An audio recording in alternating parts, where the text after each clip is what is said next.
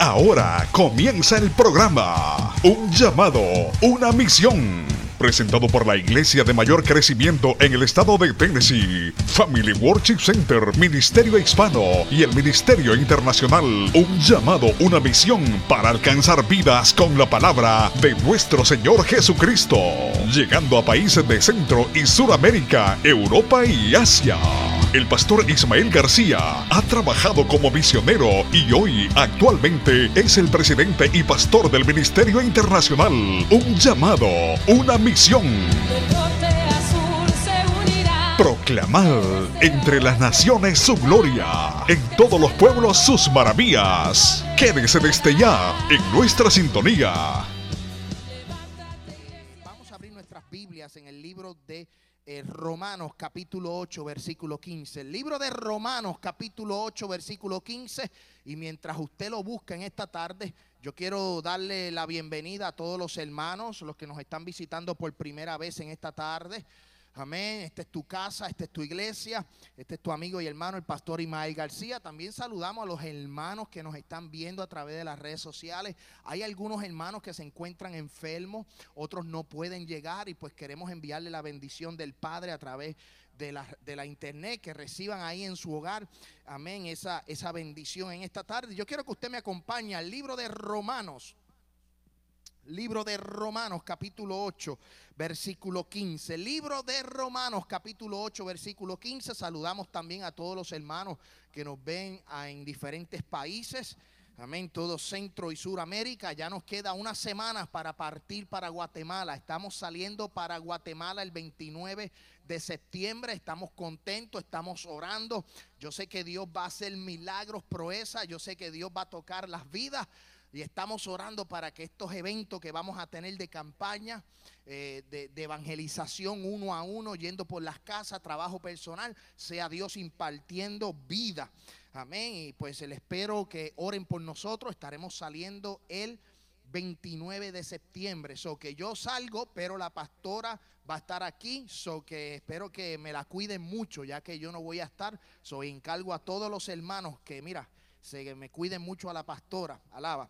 Santo Dios. Libro de Romanos, capítulo 8, versículo 15. Dice las Sagradas Escrituras en el nombre del Padre, del Hijo y del Espíritu Santo. Y la iglesia dice pues no habéis recibido el espíritu de esclavitud para estar otra vez en temor. Escuche bien, sino que habéis recibido el espíritu de adopción por el cual clamamos Abba Padre. Let me repeat it again. Déjame repetirlo nuevamente. Pues no habéis recibido el espíritu de esclavitud para estar otra vez en temor, sino que habéis recibido ustedes habéis recibido el espíritu de adopción por el cual clamamos Abba Padre. Amén, Santo Dios. Hemos orado por la palabra, hemos orado por este servicio y hemos titulado este mensaje Libertad para los cautivos. Estamos sumamente regocijados. Dios nos ha ido ministrando, Dios nos ha ido hablando, amén, a nuestros corazones. La semana pasada hablamos sobre el espíritu de temor y ese espíritu que atormenta, amén, que pone terror en las vidas. Eh, la Biblia establece que nosotros hemos venido a Cristo y que Cristo nos liberta de todos esos espíritus. La semana pasada estuvimos hablando del temor, hoy vamos a hablar de la esclavitud. Amén, el apóstol Pablo le escribe a los romanos y yo quiero que usted me preste atención, usted me siga con las escrituras. Pero el apóstol Pablo le escribe a los romanos y le habla a esta iglesia. A la misma manera nos habla a nosotros, nos ministra a nosotros y les habla sobre el espíritu de esclavitud. Pablo le está diciendo, ustedes no son para andar en esclavitud. Ustedes no pueden ser esclavos del pecado. Una vez tú vienes a Cristo y una vez tú aceptas a Cristo, el espíritu de adopción entra en ti. O sea, el Espíritu Santo está en ti. Amén. Y ya tú no eres esclavo del mundo, tú no eres esclavo del pecado, tú no eres esclavo de Satanás. Ahora tú vienes a ser hijo de Dios y coheredero del reino de los cielos. El espíritu de esclavitud puede cautivar una persona. Y yo quiero que usted me preste atención porque el espíritu de esclavitud está cautivando la mente de la gente. Déjame hacer un paréntesis aquí. Las personas que no conocen a Dios o que no han aceptado a Dios están atados por este espíritu, porque son esclavos del pecado. Pero ya que nosotros hemos conocido la verdad y la verdad nos ha hecho libre y nosotros caminamos en luz, amén, en medio de tinieblas, nosotros somos hijos de Dios y este espíritu no puede cautivar nuestra mente, nuestro espíritu o nuestro cuerpo. Y como iglesia y como pastor, yo quiero hablarles a ustedes de esta palabra, porque el espíritu de esclavitud, igual que el espíritu de temor, está trabajando para cautivar, para sembrar terror, para eh, cautivar la mente de los hermanos dentro de la iglesia. Y la iglesia tiene que abrir sus ojos, la iglesia tiene que abrir su pensamiento, identificar que este espíritu está atacando a la iglesia. Escuche bien, yo quiero que usted entienda algo. Lucas capítulo 4, versículo 16. Mira lo que dice la palabra. Lucas capítulo 4, versículo 16. ¿Sabes? Cuando el espíritu de esclavitud cautiva a una persona, esta es la palabra. Esta es la palabra que Dios nos entregó. Escuche bien. Vino a Nazaret. ¿Quién? Jesús vino a Nazaret donde se había criado, y el día de reposo entró en la sinagoga, conforme a su costumbre, y se levantó a leer, y dice el versículo 17, y se le dio el libro del profeta Isaías. Y habiendo abierto el libro, halló el lugar donde estaba escrito, versículo 18. Dice, y el Espíritu del Señor está sobre mí por cuanto me ha ungido para dar buenas nuevas a los pobres. Uno, me ha enviado a sanar los quebrantados de corazón. Dos, a pregonar libertad a los cautivos. Tres, y vista a los ciegos. Cuatro, y cinco, a poner en libertad a los oprimidos. El único que tiene la autoridad para librarnos de esa cautividad es Jesús de Nazaret. El único que te puede librar de esa, de esa opresión es Jesús de Nazaret. Esto no es a través del pastor o del evangelista o del cura o del papa o de quien sea. No, el único mediador entre Dios y los hombres es Jesucristo. Y nosotros como iglesia tenemos que entenderlo. Que Él vino que a publicar libertad a los cautivos. Él vino a dar vistas a los ciegos. Y Él vino a poner en libertad a los oprimidos. Nosotros tenemos que saber que como Jesús nos libertó, también nosotros tenemos que pregonar un evangelio de liberación. Hay muchas mentes cautivas, hay muchos cuerpos cautivos. Satanás y este espíritu están trabajando para atar poner amargura, poner congojo, poner, amén, santo de Dios, eh, eh, eh, ataduras para que la gente no se acerque a Cristo. Pero la iglesia que tiene la verdad, la iglesia que tiene a Cristo, pregona, pregona, habla, predica las buenas nuevas de salvación. Escuche bien esto. Dice, y el Espíritu del Señor está sobre mí. El Espíritu del Señor, el Espíritu de Dios, el Espíritu Santo, el Espíritu de Jehová es la misma persona. ¿Está sobre quién? Sobre Jesús. Y Jesús dice, yo vine a dar libertad para los cautivos. Escucha bien eso. Él vino a dar libertad para los cautivos. Que es lo mismo que dice Isaías. Mira lo que dice Isaías. Vamos al profeta Isaías. Libro de profeta Isaías capítulo 61, versículo 1. Esto es una profecía en cumplimiento. Jesús entra a la sinagoga, le dan a leer el libro del profeta Isaías, uno de los profetas mayores. Amén. Y mira lo que dice Isaías, el mismo contenido, pero con una palabra un poco diferente. Dice, el Espíritu de Jehová, el Señor, está sobre mí. Recuerden, recuerden algo antes que él entregara a entrara a la sinagoga y le dieran a leer del profeta Isaías, ya él se había bautizado. Y cuando se bautizó, dice la Biblia que descendió el Espíritu Santo como paloma y se posó sobre él. Ahora él entra a la sinagoga, se le entrega el libro y el cumplimiento de esta palabra profética se ve en Jesús de Nazaret. Mira lo que dice. Y el Espíritu de Jehová el Señor está sobre mí. Porque me ha ungido, me ha separado, me ha tocado, me ha enviado a predicar buenas nuevas a los abatidos. A, vendar a los quebrantados de corazón, a publicar libertad a los cautivos y a los presos apertura de la cárcel. No hay diablo sobre la faz de la tierra, ni debajo de la tierra, que pueda con Jesús de Nazaret. Porque dice la Biblia, y ustedes lo saben, que se le dio un nombre que es sobre todo nombre, para que lo que esté en el cielo, en la tierra y debajo de la tierra, se doble que toda rodilla. Repita conmigo, toda rodilla. So, Jesús vino a esta tierra no solo a morir en una cruz y perdonar nuestros pecados, Él vino a dar libertad. Él vino a sanar, Él vino a pregonar las buenas nuevas, Él vino a abrir los, a los ciegos, a darle vista a los ciegos. A eso fue que vino Jesús de Nazaret. Pero este espíritu de esclavitud no ha cesado, está continuamente trabajando, está continuamente operando y nosotros tenemos que identificar a este espíritu para ponerle resistencia, para poder nosotros identificar y decirle en el nombre de Jesús, tú no tienes ninguna posesión ni ninguna autoridad sobre mí, sobre mi familia. Y como iglesia tenemos que hacerlo, porque esta generación que se ha levantado en el mundo que estamos viviendo, nos están oprimiendo y están tratando de atar a la iglesia. Este espíritu está trabajando para atar a la iglesia. Pero dice que Jesús le dijo a Pedro que ni las puertas del infierno ni las del Hades podrán prevalecer contra la iglesia de Cristo. Escuche bien. Mira la realidad cuando tú te enfrentas a Jesús. Esto es lo que sucede cuando tú te enfrentas a Jesús. Jesús siempre dice la verdad. Y la gente que se encontró con Jesús, o Jesús tuvo un encuentro con ellos, Jesús siempre le dijo la verdad y no salieron corriendo, sino que sus vidas cambiaron.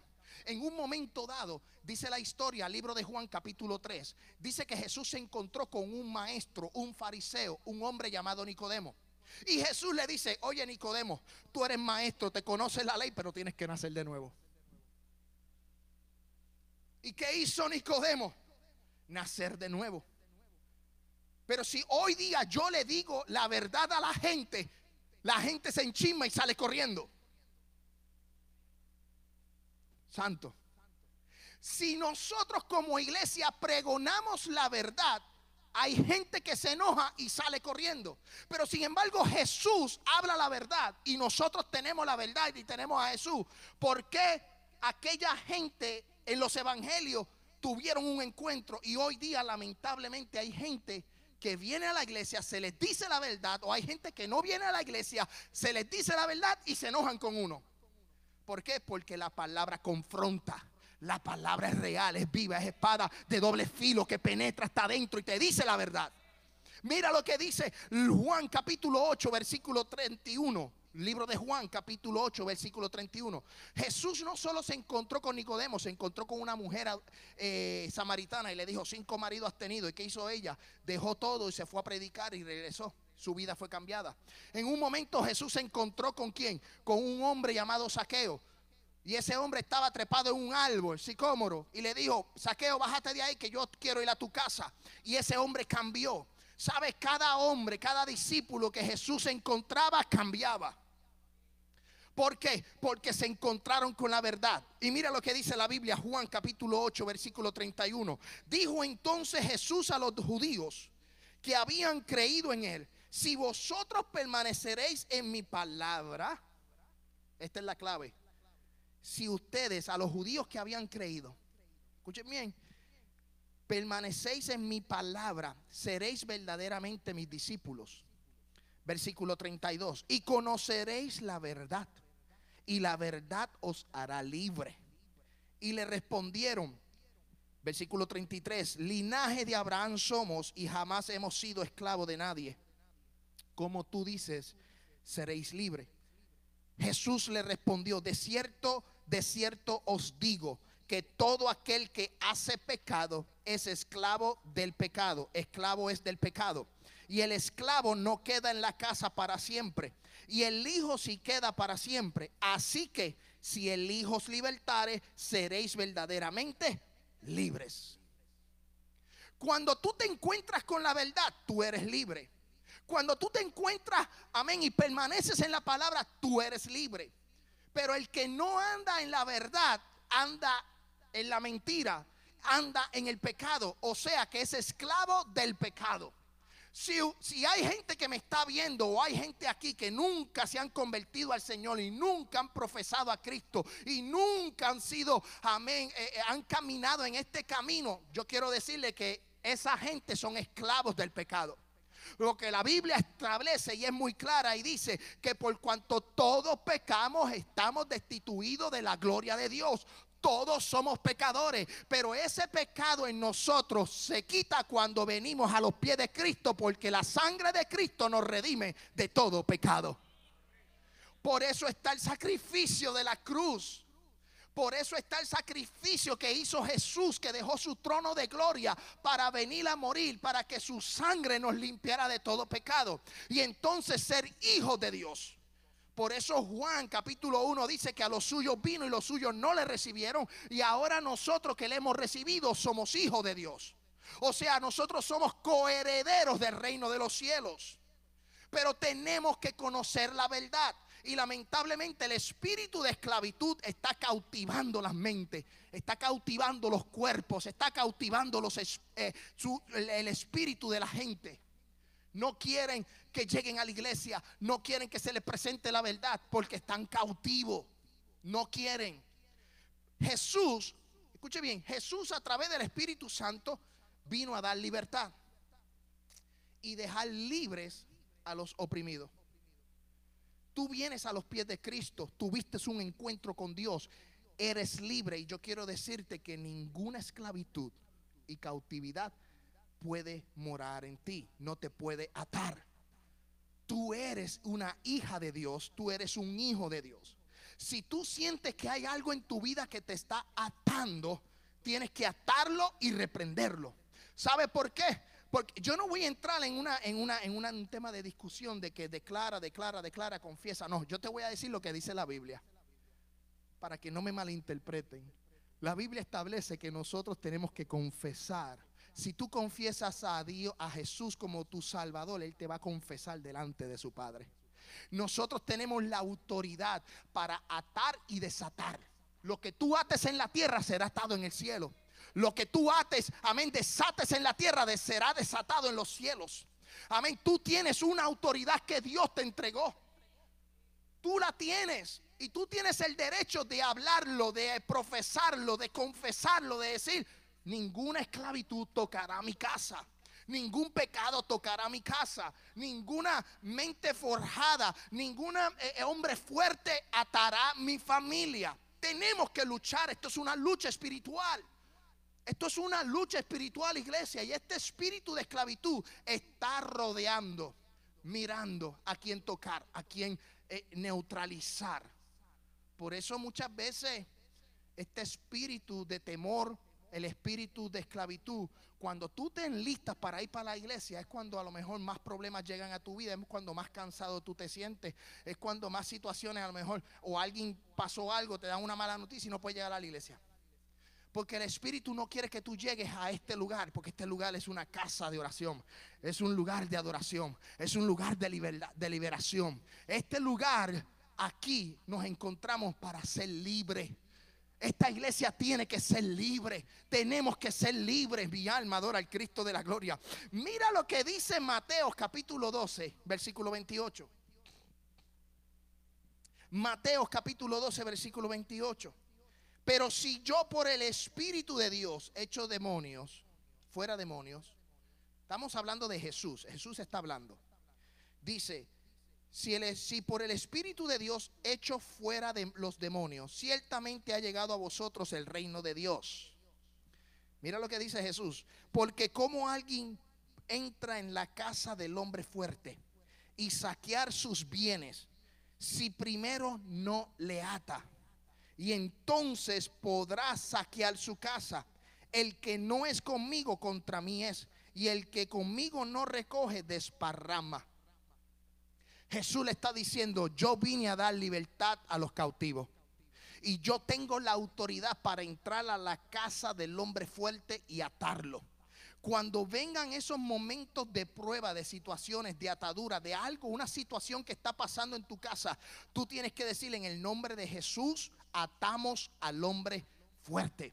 Yo ato toda opresión satánica. Yo ato toda amargura. Yo ato toda congoja. Yo ato todo espíritu de esclavitud. En el nombre de Jesús por la autoridad que se me ha entregado. La Biblia dice, y estas señales seguirán a los que creen. Echarán fuera demonios. Y tú tienes la autoridad de Dios, iglesia, para atar en el nombre de Jesús. Atar en el nombre de Jesús. ¿Por qué? Porque ese nombre es un nombre poderoso. Es un nombre que cuando los demonios escuchan o cuando el enemigo escucha, tiembla. De hecho, ante la presencia de Jesús, tiembla toda la tierra. Cuando Jesús entra a los sitios, y lo podemos ver en las, en las Sagradas Escrituras, cuando Jesús entraba a Capernaum, o entraba a Galilea, o entraba a Samaria, o entraba a Jerusalén, cuando Jesús entraba, todo se paralizaba, todo cambiaba, todo se transformaba. Jesús era un revolucionario, porque Jesús vino con una misión muy específica, y era de dar esa libertad a los presos del pecado. Por eso Él murió en la cruz. Él, no solo vino por morir y ya se acabó y que se registre en un libro y que se recuerde todos los Viernes Santos. No, esa no es la idea principal. La idea principal de Jesús fue venir, sacrificarse por ti y por mí. Para tener libertad, para ya no andar presos, para no andar en esa esclavitud. Ahora bien, hay gente, voy a hacer un paréntesis aquí, hay gente que está libre pero están presos mentalmente. Sin embargo, hay gente que está en las cárceles y están libres en el espíritu. Mira qué, qué, cosa más diferente. Hay gente que está libre, pero está preso mentalmente. El enemigo los tiene atados. Sin embargo, hay gente que está físicamente presa o en la cárcel y son libres en espíritu. Porque Jesús vino a dar libertad. Escuche bien lo que dice Primera de Pedro, capítulo 5, versículo 8. Sed sobrios y velad, iglesia, porque vuestro adversario, el diablo, como león rugiente, anda alrededor buscando a quien devorar. El diablo quiere devorarte. El diablo quiere matarte, el diablo quiere destruirte, el diablo quiere cautivarte, el diablo quiere que tú perezcas junto con él. Por eso Pedro dice, sed sobrios y velad. Tenemos que abrir nuestros ojos, tenemos que ser fuertes, tenemos que resistirle. Y no podemos permitir que el enemigo que está como león rugiente venga a devorarnos. ¿Sabes qué? Que cuando el león ruge, Jehová calla la boca y cierra la boca de los leones. Jehová cierra la boca de los perversos. Jehová, amén, amén. Eh, Jehová derrumba a los gigantes que se te han parado de frente. Porque Él está contigo como poderoso gigante. Y tenemos que creer en, ese, en, esa, en esa libertad. Mira lo que dice Primera de Pedro capítulo 7, eh, capítulo 4, versículo 7. Mas el fin de todas las cosas se acerca. Todo esto se acerca el fin. Sed pues sobrio y velad en oración. Nosotros tenemos como iglesia que orar en oración. Tenemos que orar. Mantenernos, mantenernos en comunicación con Dios tener una relación con Dios. Tenemos que abrir nuestros ojos espirituales, decir, Señor, dame discernimiento. Yo quiero ver cuando venga el ataque del enemigo para poderle resistir. Tenemos que estar velando.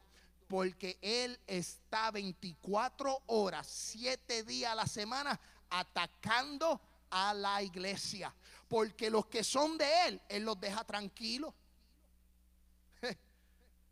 Los que son de Él, son de Él. Él los deja tranquilos. Él está atacando a los que no son de Él. Él está cautivando a los que no son de Él. Por eso nosotros tenemos que abrir nuestros ojos y abrir nuestra mente. Porque si el Espíritu de Dios, que es el Espíritu Santo, está en uno, nosotros no podemos entrar en esa cautividad. Si tú eres un hijo de Dios, tú no, tú no, Él no tiene derecho sobre ti. El enemigo no tiene ningún derecho. Usted no le pertenece al pecado. Usted no le pertenece al enemigo. Usted no le pertenece a Satanás. No. mentiras del diablo. Usted le pertenece al Hijo de Dios. Usted le pertenece al Dios Todopoderoso. Usted es nación santa, pueblo adquirido. Amén. Amén. Usted es nación santa, pueblo. Usted es pueblo adquirido por la preciosa sangre de Jesús. Pero ¿qué está sucediendo? La cautividad, escuche bien, la cautividad es el encarcelamiento de una persona para, para definirlo. Pastor, ¿qué es cautividad? Cautividad es estar preso, es estar encarcelado una persona encarcelada, ¿cuáles son los resultados de este espíritu? Porque este espíritu está atacando a la iglesia. Escuche bien, hay varios resultados de este espíritu de esclavitud. Congoja se puede mostrar, se puede manifestar en congoja. ¿Qué es congoja? Angustia o sensación física de agobio, amargura. Yo le voy a decir una cosa, yo me he encontrado con gente que son serios de naturaleza son serios por naturaleza, son serios. Pero yo no sé si usted se ha encontrado con gente que siempre tienen una amargura trepa encima. Alaba. Tú le dices, Dios te bendiga. Se les ve en el rostro. Hay gente que es seria de naturaleza, ¿tú me entiendes? ¿Ok? Eso es parte de su, de su característica, personalidad, su identidad. Pero hay gente que están atados por este espíritu o que se están dejando atar con esta amargura. Y por más que tú le dices Dios te bendiga, por más que tú le saludas, por más que tú le bendigas, por más que tú le tratas de buscar la vuelta, una seriedad terrible, una amargura terrible. Eso hay que atarlo, hay que reprenderlo. En Cristo somos felices. Amén. En Cristo nos amamos unos a los otros. Pero lamentablemente este espíritu está atacando con amargura. El espíritu de esclavitud no solo es amargura, no solo es angustia, sino opresión, adicciones, avaricia, ambición, lujuria, atadura, cautividad y dominio. Escuche bien, hoy día el enemigo está cautivando la mente de los hombres de la iglesia con pornografía y a las mujeres también, pero la mayoría es con los hombres de la iglesia. Con la pornografía, ese espíritu está, está cautivando, la pornografía está cautivando la mente de los hombres. Y si tú no te cuidas, te lleva, te arrastra. Por eso nosotros tenemos que ser como Panasonic, anticipando el futuro. Alaba tenemos que, tenemos que adelantarnos. Amén. Cuando tú prendes el celular, por ejemplo, un ejemplo, cuando tú prendes el celular y tú tienes la, aplicación de TikTok y tú empiezas a ver cosas que no son adecuadas, tú tienes que echar, apagarlo. Quita la aplicación porque el enemigo puede utilizar, el enemigo puede utilizar, el enemigo puede utilizar las redes sociales. El enemigo puede utilizar la televisión y no estoy diciendo que son cosas malas. Amén. El celular no es malo, la televisión no es mala. Amén. Eh, eh, lo que nos rodea no, no, no es malo. Pero sabes que el enemigo la puede utilizar para cautivarte, para llevarte a la opresión, para meterte en las cárceles de la pornografía, de la fornicación, del adulterio. Y tenemos que abrir nuestros ojos como iglesia y decirle en el nombre de Jesús, no tiene ninguna autoridad sobre mí. Porque el enemigo está cautivando. Escuche bien, hay ataduras que son espirituales y hay ataduras que son terrenales. Y esas ataduras terrenales se pueden convertir en ataduras espirituales si tú no te cuidas. Por ejemplo, una atadura eh, eh, terrenal que no es mala, pero estás adicto, es a la televisión. Podemos gastar cuatro horas, cinco horas, seis horas viendo la televisión y la televisión es buena. Yo veo televisión, no me malinterprete, yo veo la televisión, yo tengo redes sociales, yo, yo, yo, yo tengo computadora. Pero estas cosas que son terrenales son buenas, pero si nos descuidamos se pueden convertir en ataduras espirituales. Porque tú puedes ver la televisión cuatro horas, cinco, seis horas, pero eso puede atar tu mente, cautivar tu mente al punto de que dejes de orar, dejes de leer la Biblia, dejes de venir a un culto por quedarte a ver televisión, dejes de hacer las cosas que hacías antes para Dios por estar viendo lo que no tienes que estar viendo. Y esa atadura, eso es una atadura y eso hay que romperlo en el nombre de Jesús. Por ejemplo, en mi vida, algo terrenal en mi vida, yo estoy tratando, estoy tratando de dejar la Coca-Cola. Escuche bien, estoy tratando de dejar la Coca-Cola. La Coca-Cola hace daño para el cuerpo. Y yo bebo mucha Coca-Cola, bebía, bueno, bebía y bebo. Digo pasado porque llevaba, ¿cuántos días? 17 días. El primero de septiembre decidí no beber más soda y lo dejé el primero de septiembre. Pero, pero, el viernes la pastora compró una pizza y ella no estaba en casa, estaba solo. Y el de la pizzería me entregó una Mountain Dew en la mano. Y yo agarré la Mountain Dew. Todo es como una escena del huerto del Edén, parecida. Es bien parecida al huerto del Edén. Escuche bien. Agarré la Mountain Dew y agarré la pizza. Me llevé la pizza para el comedor y dejé la Mountain en la mesa. Me encanta la Mountain. Me fascina la Mountain. Pero ¿qué pasó? Me comí la pizza. Bebí agua. Pero la Mountain estaba en la mesa. Y yo caminaba y la miraba. Esto es en serio. Así fue. La miraba y la miraba. Y gracias a Dios llegó la pastora. No toqué la Mountain no la toqué. Pero tan pronto llegó la pastora y llegó y estaba Hannah por allí, la bebé, y llegó creo que Sarita, llegó la familia. No había sucedido nada hasta que alguien la abrió y hizo cuando hizo atiende esto, atiende esto, hizo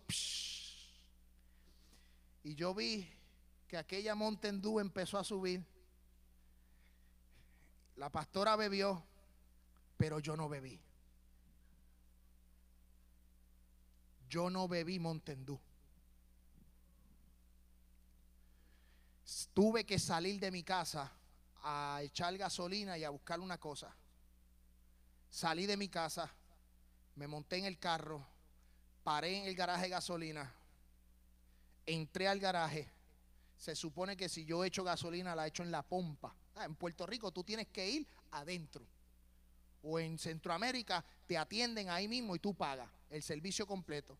Aquí en Estados Unidos tú vas a la pompa y pones la tarjeta de crédito, la de débito y ahí mismo echa gasolina. Yo me bajé del vehículo y fui adentro del garaje y me paré en la nevera.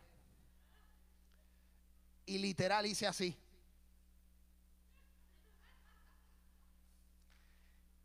Y agarré una Pepsi Cola. Nadie me vio. Nadie supo que yo me bebí la Pepsi Cola, la abrí y eso fue cu, cu, cu, una delicia, una satisfacción de tres minutos. Una satisfacción de tres minutos. Nadie me vio. Y me sentí, wow, yo dije, wow, pequé. Así mismo dije, pequé. Pero la pastora no lo sabía. O sea que cuando llegué a casa, con el corazón dolido porque me había bebido la pesicola, yo dije, voy a decir esta palabra casi puertorriqueña. Si significa algo malo para ustedes, me perdonan. Para mí no es malo. Pero yo dije, ay, que se fastidie, déjame acá. Y agarré la Montendú y ahí entonces me bebí la Montendú. Me di doble, doble shot, me di dos pasos de, de cafeína. Pero ¿sabes qué? Así mismo es algo natural, pero así mismo trabaja el diablo con la pornografía, con la fornicación, con el adulterio, con la mentira. Así trabaja el espíritu de esclavitud, con adicciones, amén, que te separan de Dios, que te separan de tu relación con Dios. Y a lo mejor la pesicola me hace un daño físico y no me separa de la Dios.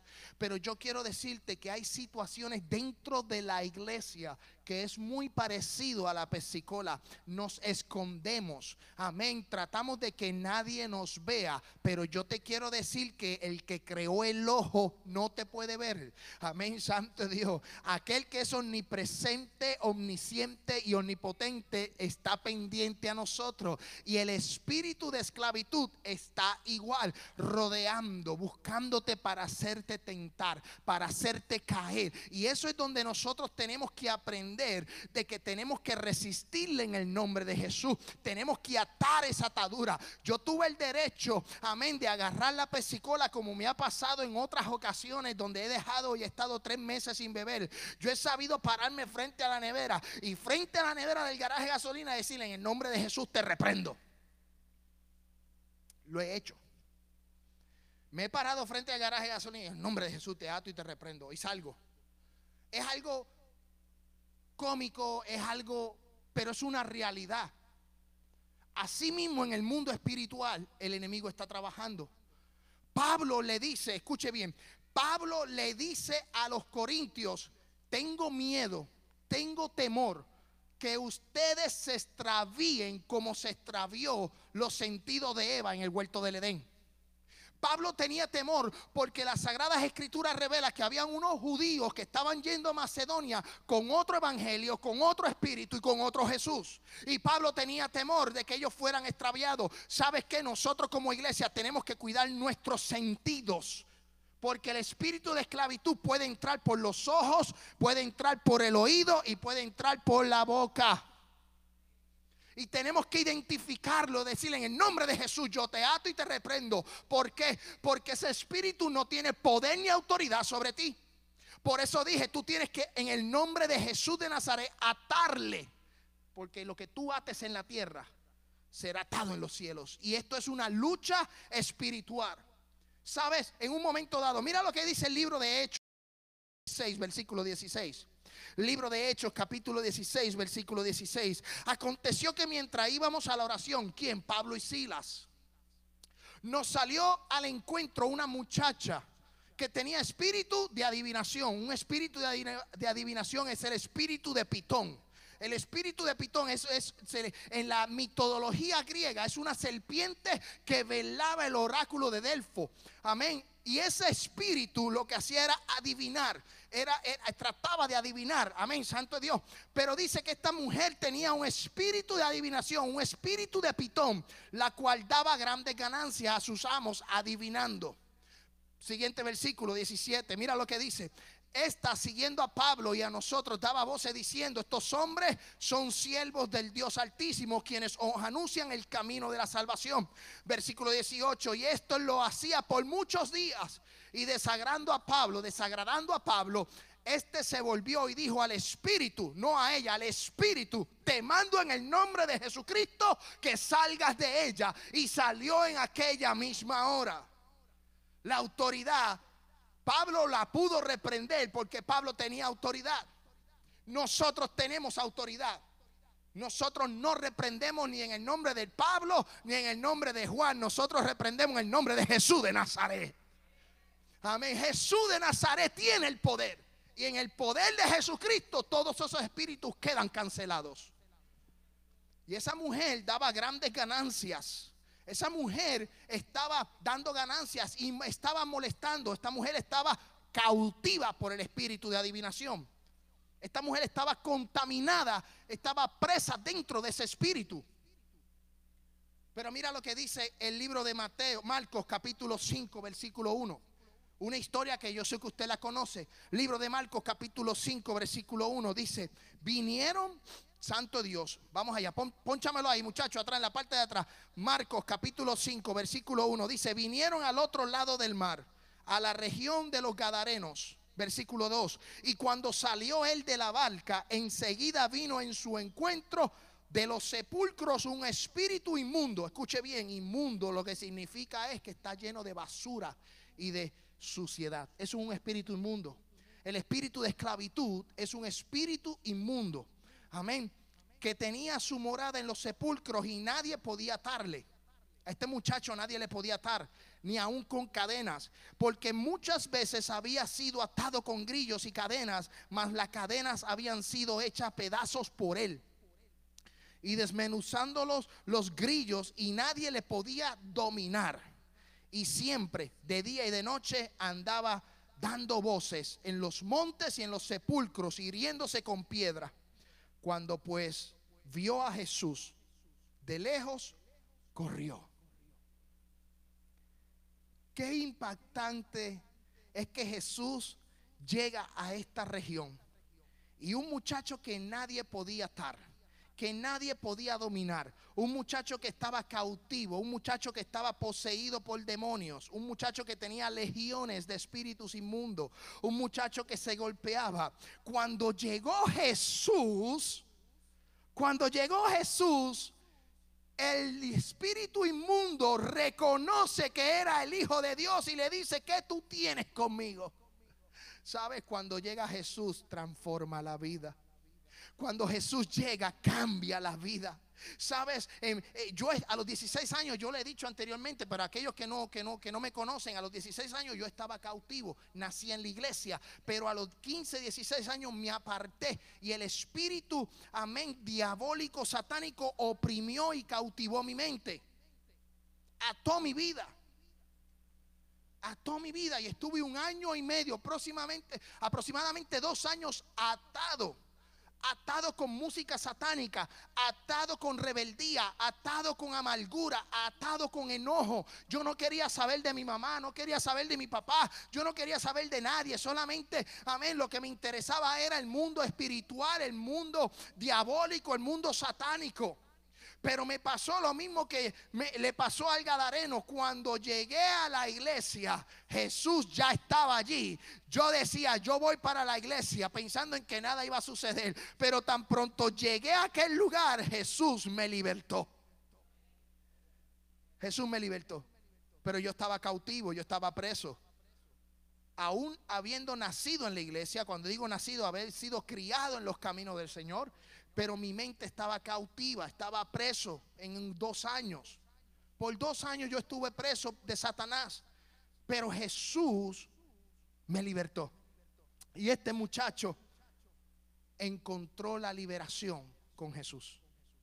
Sabes, cuando este espíritu de esclavitud, o de amargura, o de congojo, o de angustia, toque a la puerta, toque a la puerta, en el nombre de Jesús, yo quiero que usted entienda algo.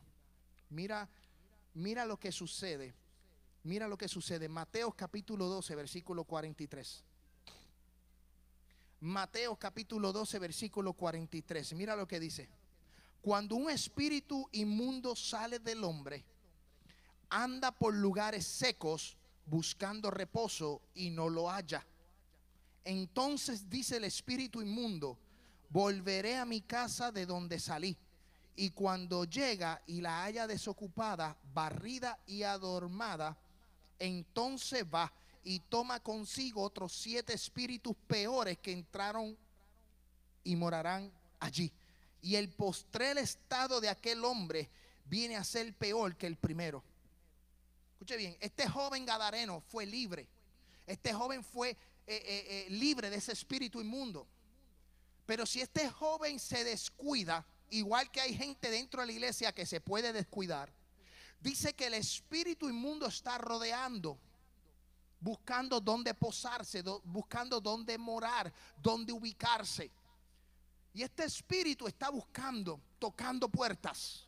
Por eso le comenté anteriormente que Pablo dijo, yo tengo miedo y tengo un poco de temor que ustedes se extravíen. ¿Por qué? Porque la gente puede extraviarse, pueden ser libres, pero en el transcurso de la historia pueden extraviarse. ¿Por qué? Porque dejaron de orar, dejaron de buscar de Dios, dejaron de leer la Biblia, dejaron de congregarse, dejaron de eh, tener experiencias con Dios, dejaron de comunicarse con Dios, dejaron de servir a Dios por descuido, amén, por enfermedad, amén, por, por las razones que sea, la gente se puede descuidar. ¿Qué pasa? Cuando tú te descuidas, esa casa está vacía. Y si esa casa está vacía, el espíritu inmundo puede regresar, no solo él, con siete más. y tu estado postrer va a ser peor de como Jesús te encontró. Si este muchacho gadareno se descuida, los dos mil, porque era una legión, los dos mil demonios que este hombre tenía se hubieran multiplicado prácticamente a 14 mil. O sea, iba a ser peor el estrado. Iba a ser mucho peor. Yo le estoy hablando algo en serio, iglesia. El espíritu de esclavitud, este espíritu satánico está tocando la gente. Está tratando de desviarlos del evangelio, tratando de, de, de que claudiquen, claudiquen, que se muevan. Y nosotros tenemos que estar conscientes de que Jesús está con nosotros. Jesús está contigo. Dice que este espíritu puede buscar siete y entrar a la casa donde estaba limpia. Y hay que tener mucho cuidado. Por eso tenemos que cuidar nuestros sentidos espirituales. Por eso nosotros tenemos que, tener una búsqueda con Dios. Amén. Como dijo Pablo, yo temo que como Eva cayó con la serpiente, ¿Qué hizo la serpiente? La serpiente que hizo? Habló. La serpiente no le tocó. ¿Me entendió? La serpiente le habló, no tocó. O sea, hay gente que están siendo extraviados por la gente que habla. Y si tú no te cuidas espiritualmente, la gente que habla te va llevando, te arrastra te arrastra. El enemigo está usando la murmuración. Es el espíritu de esclavitud. Está usando la murmuración. La gente está hablando. ¿Para qué? Para desalientar. Para, para que te desanimes. Para que no regreses a la iglesia. Cuando tú escuches a alguien hablar mal del pastor de la iglesia. No lo digo por mí. Lo digo por la iglesia en general. Cualquier iglesia sufre de esto. Amén. Tenemos que lo primero que tenemos que hacer en el nombre de Jesús. Te reprendo. Ponle un pare, porque si no te va a extraviar el sentido espiritual de escuchar y te vas a ir en esa ola. Y tu vida puede terminar bien mal. Tenemos que cuidarnos. ¿Cómo yo puedo ser libre de este espíritu de esclavitud? ¿Cómo yo puedo ser libre? ¿Cómo yo puedo ser libre de las ataduras? ¿Cómo yo puedo ser libre de la amargura? ¿Cómo yo puedo ser libre de la angustia? ¿Cómo yo puedo ser libre de todo esto que me está opresionando? Escuche bien. Primero, tienes que querer ser libre. Tú mismo tienes que profesarlo. Tienes que confesar a Jesús. Tienes que entrar en oración. Tienes que entrar en ayuno. Yo quiero decirte que el verdadero ayuno, mira lo que dice Isaías capítulo 58. Isaías capítulo 58 versículo 6. No es más bien el ayuno que yo escogí de desatar las ligaduras de impiedad, soltar las cargas de opresión y dejar libres a los quebrantados y que rompáis con todo yugo. El ayuno rompe cadenas. El ayuno, amén, Santo Dios, rompe esas ligaduras. Si tú te sientes que estás siendo atado con algún deseo carnal o que estás pasando por el valle de sombra y de muerte, amén, y este espíritu te está atormentando, tienes que entrar en un ayuno con Dios. Tienes que decirle, Señor, rompe las cadenas. Pero lamentablemente hoy día ayunamos para que Dios nos dé una casa o un carro. Sí, la mayoría de la gente ayuna para posicionarse, para tener algo, más poder.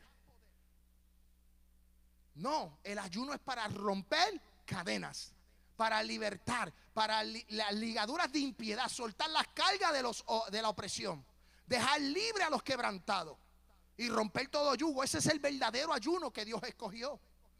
Escuche bien lo que dice Isaías capítulo 7, capítulo 10, versículo 27. Isaías capítulo 10, versículo 27 dice, acontecerá en aquel tiempo que su carga será quitada de tu hombro y su yugo de tu servir y el yugo se pudrirá a causa de la unción. Amén. La unción va a pudrir el yugo. La unción va a pudrir las cadenas. La unción va a romper las cadenas. Amén. Mi alma adora al Cristo de la gloria. ¿Y qué es la unción? La unción es el Espíritu Santo. Por eso Jesús dijo, el, el Espíritu de Jehová me ha ungido con poder. O sea, el Espíritu Santo está sobre ti. Y si tú tienes el Espíritu Santo, tú puedes romper las cadenas de tu esposo que no le sirven a Cristo. Tú puedes romper las cadenas de tus hijos que no le sirven a Cristo. Amén, Santo Dios. Tenemos que empezar a atar. Tenemos que empezar a atar. Amén. Y declarar en el nombre de Jesús, yo y mi casa serviremos a Jehová. escuche bien, ya estamos terminando, para que me vuelvan a invitar. Sí, porque después no me invitan. Se me olvida que yo soy el pastor de la iglesia.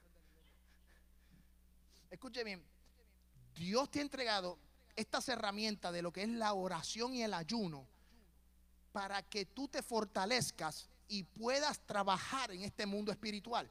El libro de los Efesios capítulo 6, Pablo dice que nuestra lucha no es contra sangre ni carne, es contra potestades, huestes de las tinieblas.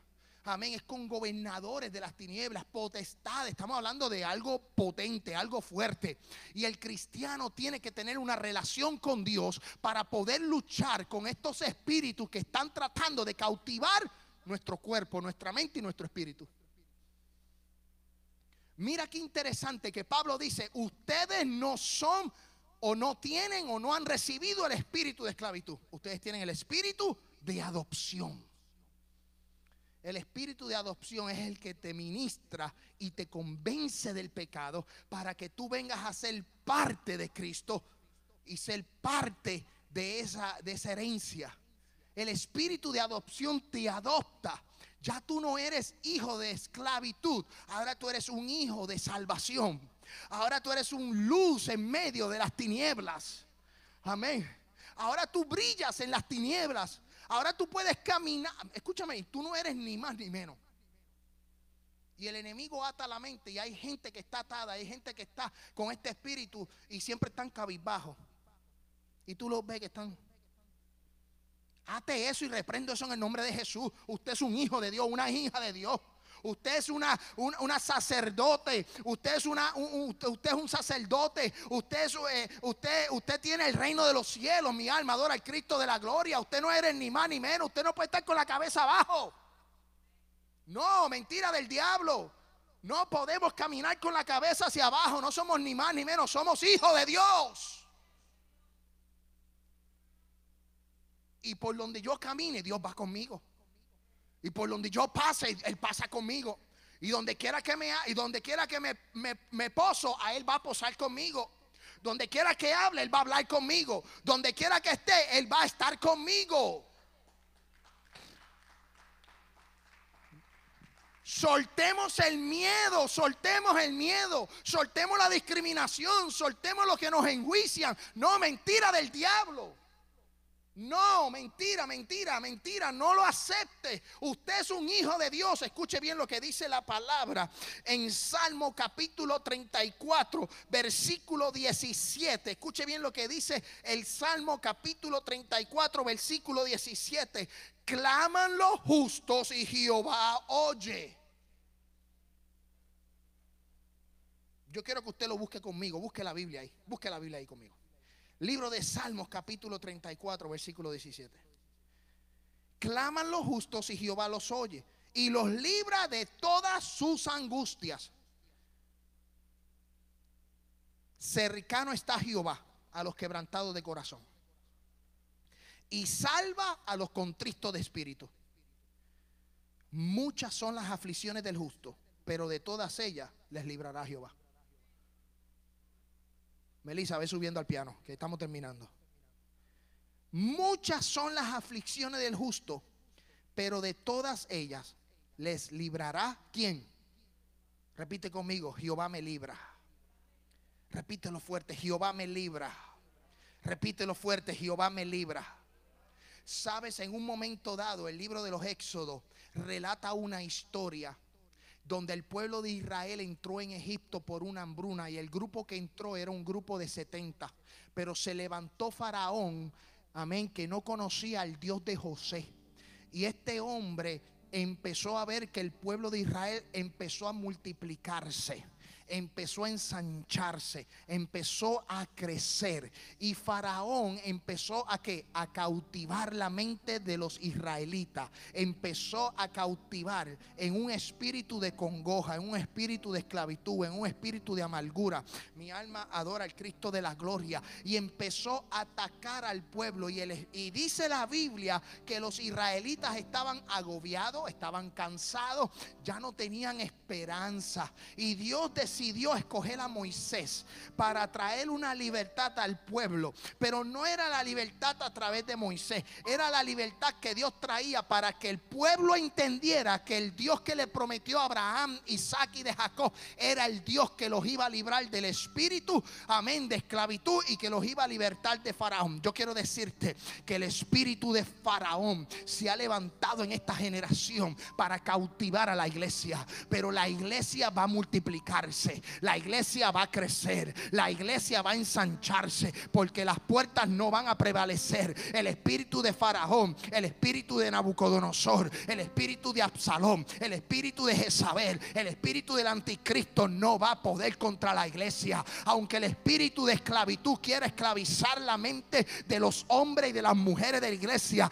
hoy en el día de hoy, amén, yo ato, reprendo en el nombre de Jesús de Nazaret que ningún espíritu tocará las familias de esta congregación. Nada ni nadie tocará las familias de esta congregación y yo lo voy a declarar, yo lo voy a hablar, yo lo voy a anunciar que somos una iglesia de libertad de adoración, que somos una iglesia de libertad, amén, santo Dios, que nadie puede oprimir nuestras vidas.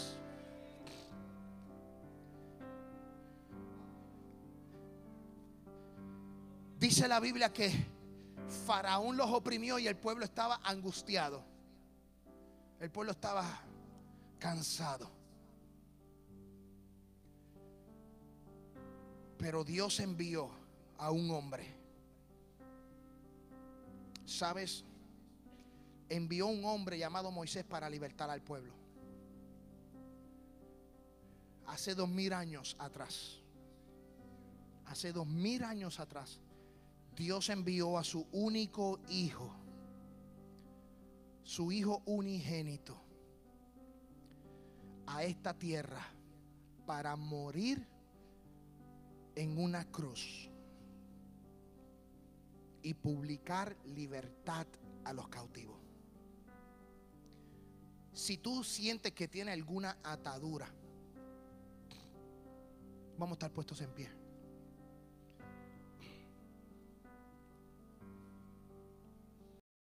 Si tú sientes, si tú sientes que hay alguna atadura, o tú tienes algún familiar que está siendo atado por posesiones demoníacas. Antonio, deja la cámara puesta porque hay gente que nos está viendo por ahí. Si hay gente que nos está viendo a través de las redes sociales que tiene un familiar atado con la drogadicción, drogadicción, alcoholismo, homosexualismo, fornicación, adulterio. Si usted tiene a alguien en tu entorno familiar que está atado por este espíritu de esclavitud, no te voy a decir que pases al frente, yo te voy a decir que ahí en tu asiento tú vas a declarar y tú vas a atar a ese hombre fuerte y a ese espíritu fuerte que está atormentando a ese familiar. Y cuando hablo de declarar es que tú lo menciones, lo anuncies, lo pregones y lo digas a los cuatro vientos. De que Satanás no tiene ninguna oportunidad sobre mi casa, sobre mi familia. Hay que anunciarlo sobre mi esposo. Yo ato todo espíritu diabólico que está atando a mi esposo. Tienes que decirlo en esta tarde. A mi esposo lo pongo, amén, y lo declaro un hijo de Dios. A mi esposa la declaro una hija de Dios. Y esta palabra que nosotros hemos hablado es una palabra para que tú enfrentes al enemigo. Porque Él te va a librar de todas las aflicciones de tu casa, de tu cuerpo, de tu familia. Él te va a librar las aflicciones. Él te va a librar. No importa cuánto tiempo se tome. Si se toma un mes, dos meses, tres años, cuatro años, veinte años, no importa. Yo voy a esperar en el tiempo de Dios porque yo sé que Dios va a hacer la obra en mi casa. Yo sé que Dios va a hacer la obra con mi familia. Yo sé que Dios va a hacer la obra, amén, santo Dios, en mi hijo. Yo declaro que mi hijo va a venir a los pies de Cristo. Yo declaro que mi hijo va a ser un ministro de la música. Yo declaro que mi hijo va a ser un pastor. Yo declaro que mi hijo va a ser un, un, un misionero, un evangelista. Yo declaro que mi esposo va a ser un ministro como llama de fuego. Tienes que creer, tienes que activar tu fe. Aunque tú veas lo imposible, lo va a hacer posible. Dios rompe las cadenas en este día. Dios rompe las cadenas en este día. Si lo ha hecho conmigo, lo hace contigo. Si lo ha hecho conmigo, lo hace contigo. En el nombre de Jesús de Nazaret, espíritu de esclavitud de aquellos que nos están viendo a través de las redes sociales, a través de la emisora, a través de la radio, a través de cualquier canal de transmisión. Amén. En este día declaramos una liberación para cada familia. El enemigo no tiene potestad. El enemigo no tiene ninguna autoridad. En el nombre de Jesús declaramos esta palabra de que Jesús vino a publicar libertad a los cautivos y vino a abrir las cárceles a los presos espirituales. Mi alma adora al Cristo de la gloria. Él venció en la cruz y él pagó un precio muy alto.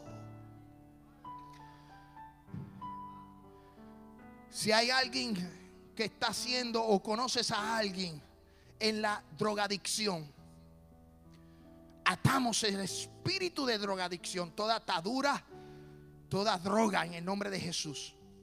Queda sano, queda sano de esa enfermedad. Limpia la sangre.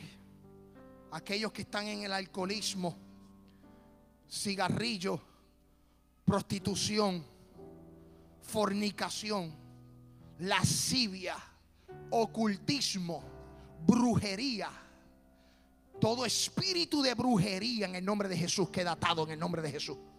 Todo espíritu de brujería, de espiritismo, todo espíritu maligno, inmundo en el nombre de Jesús queda atado.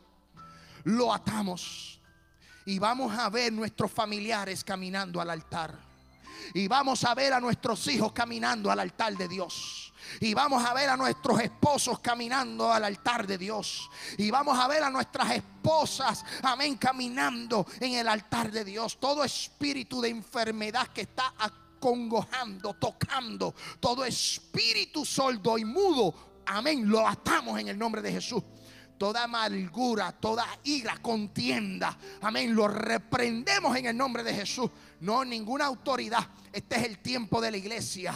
La iglesia tiene poder. La iglesia tiene poder. La iglesia tiene poder. Vamos a, vamos a adorar a Cristo, iglesia. Levante, grítelo si lo tienes que gritar. Si te tienes que arrodillar, arrodíllate. Declara una palabra de liberación sobre tu casa. Declara una palabra de liberación sobre tu casa en esta hora. Si te tienes que arrodillar, arrodíllate en esta hora. Que el diablo te tenga que ver, que te vea. Pero vamos a adorar a Dios. Vamos a adorar a Dios. Vamos a adorar a Dios. Vamos a adorar a Dios.